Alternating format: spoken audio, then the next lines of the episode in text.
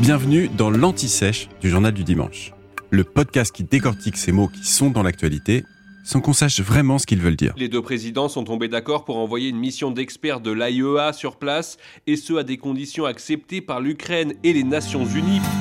Au fait, c'est quoi l'AIEA L'AIEA, c'est l'Agence internationale pour l'énergie atomique.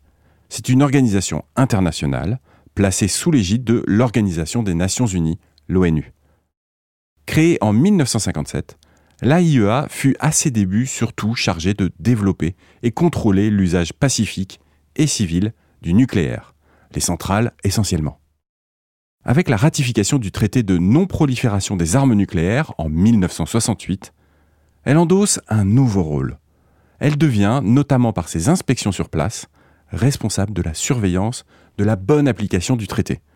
Et pour rappel, ce texte empêche les États signataires d'augmenter leur nombre d'armes nucléaires, et pour ceux qui n'en détiennent pas, bah, de chercher à en avoir. L'AIEA élabore, je cite, des normes de sûreté nucléaire qui fournissent un système de principes fondamentaux de sûreté, dont elle peut vérifier la bonne application avec le fameux système d'inspection. Ça, c'est par exemple ce que l'on voit à la centrale nucléaire de Zaporizhia, en Ukraine, quand l'agence envoie justement des experts sur place. Mais attention, l'AIEA n'a pas de pouvoir contraignant juridiquement, même en temps de crise.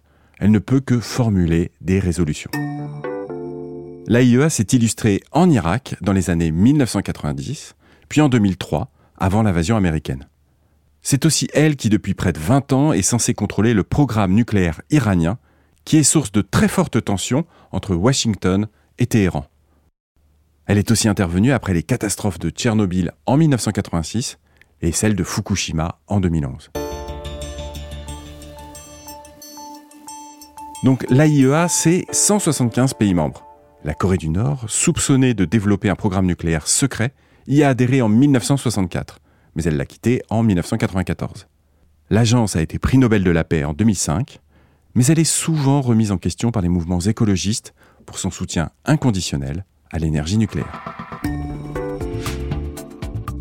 Vous venez d'écouter l'Anti-Sèche du Journal du Dimanche, le podcast qui répond à la question que vous n'osiez pas poser. Je suis Vivien Vergniaud et si vous avez aimé ce podcast, mieux si vous voulez écouter d'autres épisodes préparés par la rédaction du JDD, c'est facile. Abonnez-vous, suivez-nous, c'est gratuit. On vous donne rendez-vous trois fois par semaine en podcast et tous les jours sur le JDD.fr. À bientôt.